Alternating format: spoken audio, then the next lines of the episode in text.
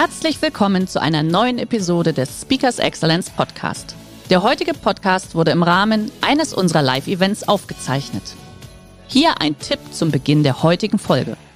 Schau doch gerne mal auf unserer Excellence Academy vorbei. Hier findest du rund um die Uhr eine große Auswahl an exklusiven Online-Videokursen von hochkarätigen Speakern. Den Link dazu findest du in der Beschreibung. Jetzt aber viel Spaß beim Anhören. Jetzt habe ich Klarheit für dich und jetzt möchte ich noch ein bisschen Klarheit für mich vielleicht ins Spiel bringen, äh, für uns ins Spiel bringen. Weil wisst ihr, selbst wenn du dich sehr klar ausdrückst, heißt das doch nicht, dass zwischen Menschen Klarheit entsteht. Das ist knifflig und deswegen müssen wir da auch nochmal drüber sprechen. Weil wenn man sich klar ausdrückt, ist man nicht bei Klarheit, da ist man erstmal bei Klartext. Herzlich willkommen beim Speakers Excellence Podcast. Hier erwarten Sie spannende und impulsreiche Episoden mit unseren Top-Expertinnen und Experten. Freuen Sie sich heute auf eine Podcast-Episode, die im Rahmen unserer Wissensforenreihe entstanden ist. Viel Spaß beim Reinhören.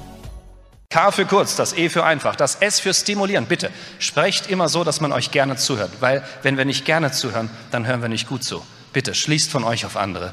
Wenn euch etwas langweilt, dann seid ihr weg. Ist doch logisch.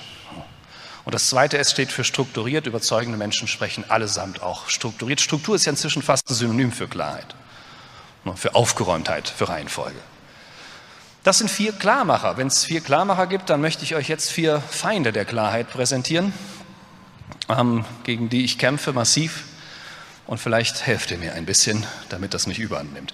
Der erste Feind der Klarheit ist die sogenannte Pauschalisierung oder auch Etikettierung.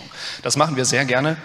Und ähm, mir geht das aus zwei Gründen auf den Keks, weil zum einen stiftet es Unklarheit, äh, zum anderen erstickt es jede Debatte im Keim. Achtet mal drauf, wenn Leute sich beschweren über Missstände im Unternehmen, wisst ihr, wie wir das oft nennen? Wir sagen, der jammert. Manchmal sagen wir sogar, der jammert auf hohem Niveau. Dann haben wir das wegbagatellisiert und wegpauschaliert und wegetikettiert. Dann müssen wir uns nicht weiter damit beschäftigen. Dann gibt es Diskussionen, dass manche Top-Manager zu viel verdienen. Wisst ihr, wie wir das nennen? Neiddebatte.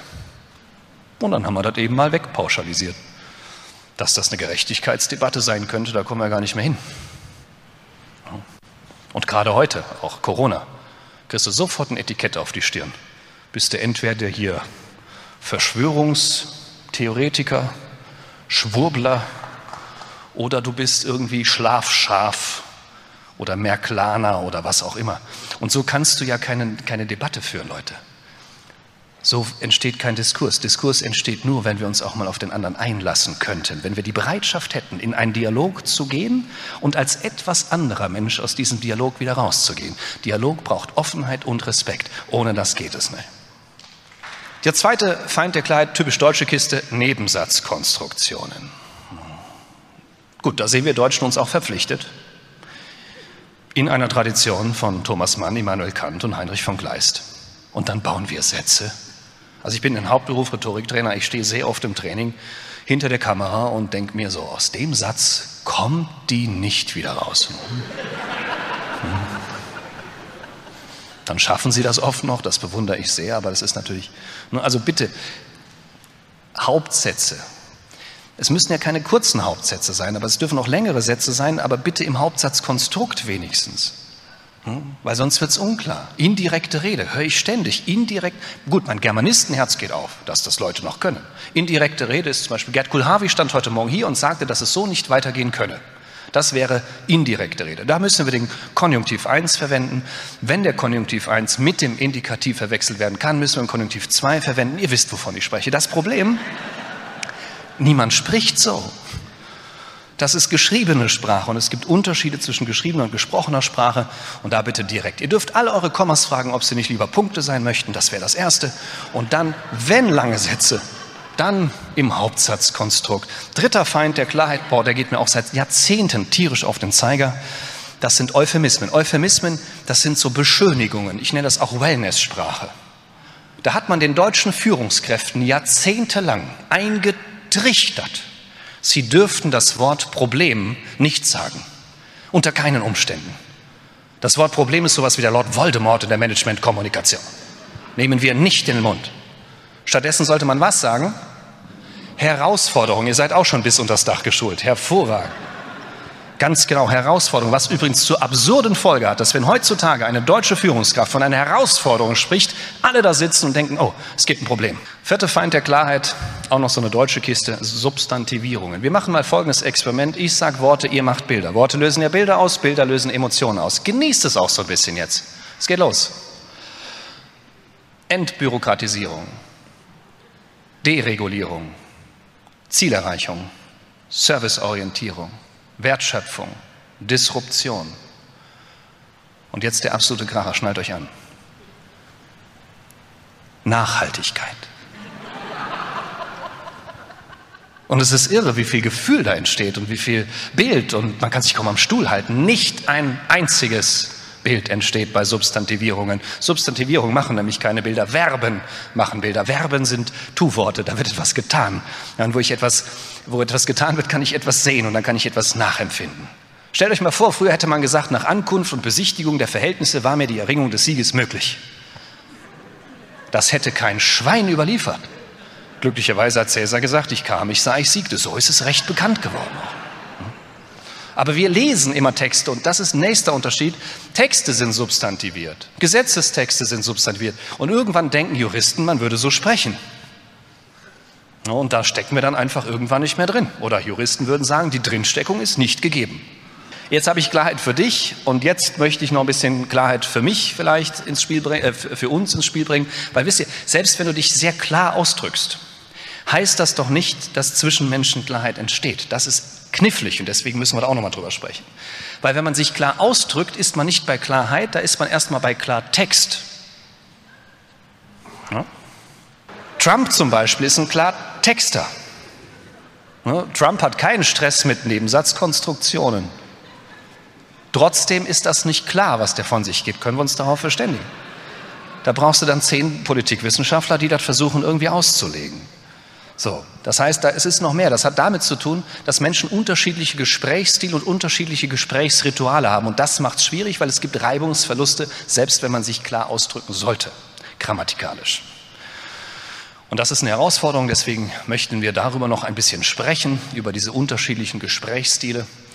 Und ich gebe euch ein paar Beispiele vielleicht mal aus dem privaten Kontext. Ich finde ja privat übrigens sehr viel anspruchsvoller als beruflich. Können wir uns darauf verständigen?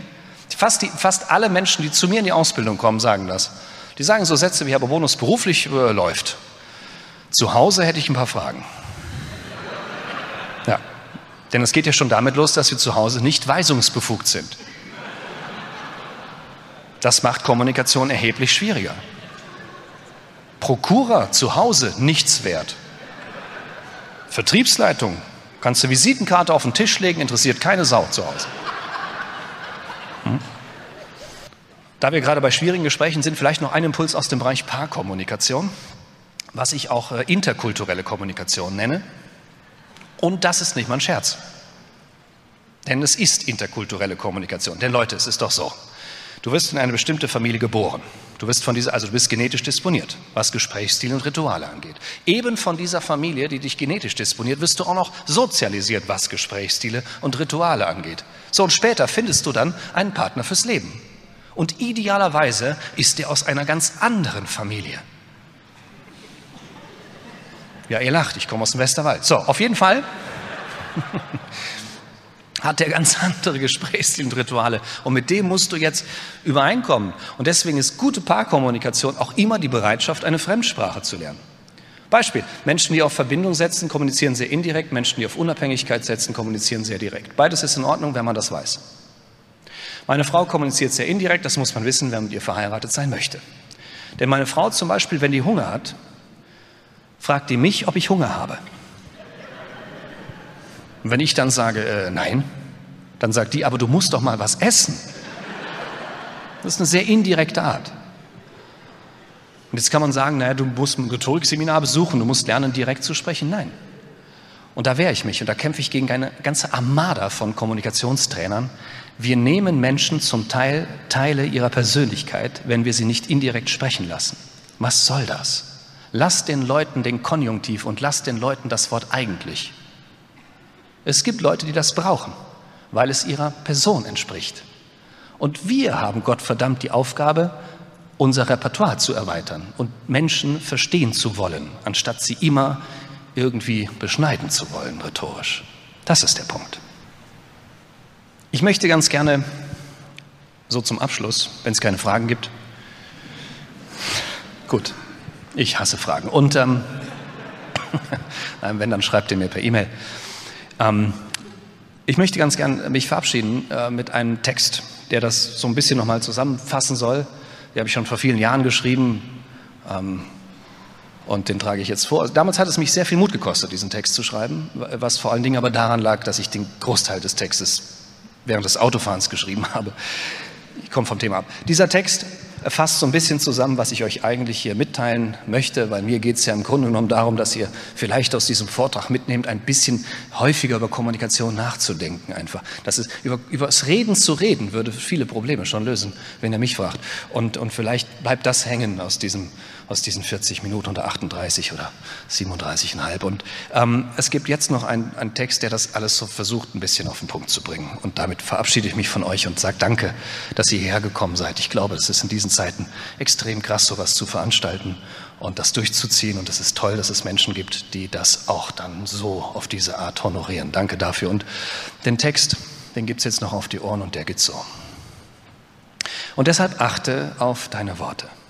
Vor allem auf die Sorte derer, die verletzen und Menschen entsetzen, die Nationen auseinander dividieren, ohne sich für Unwahrheiten zu genieren.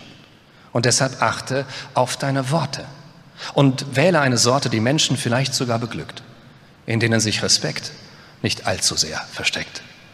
Und deshalb achte auf deine Worte. Denn Worte können heilen. Und also lass uns doch verweilen im Nachdenken, im Sinieren, denn gute Worte brauchen Zeit. Worte berühren, verführen, betören und zerstören. Worte verletzen und können heilen. Mal sind sie langsam und mal eilen sie von Herz zu Herz, kritisieren und verursachen Schmerz. Worte fantasieren, insistieren, aktivieren, faszinieren. Worte bringen gute Ideen zum Sieg, gewinnen und nehmen Abschied. Worte weisen dich in deine Schranken oder lassen dich Gedanken tanken.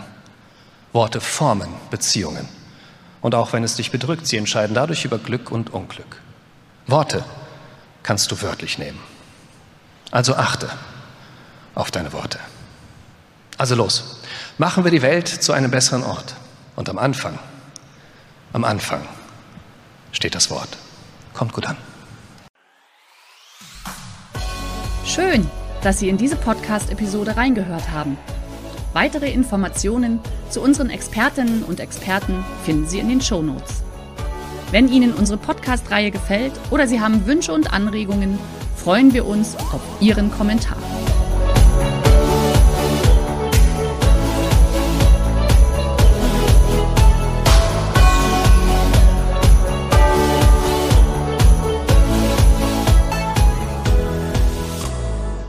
Der heutige Vortrag hat dir gefallen? Dann schau dich doch gerne auf unserem Kanal um oder sei live bei einem Forum dabei. Weitere Informationen findest du in der Beschreibung. Bis zum nächsten Mal.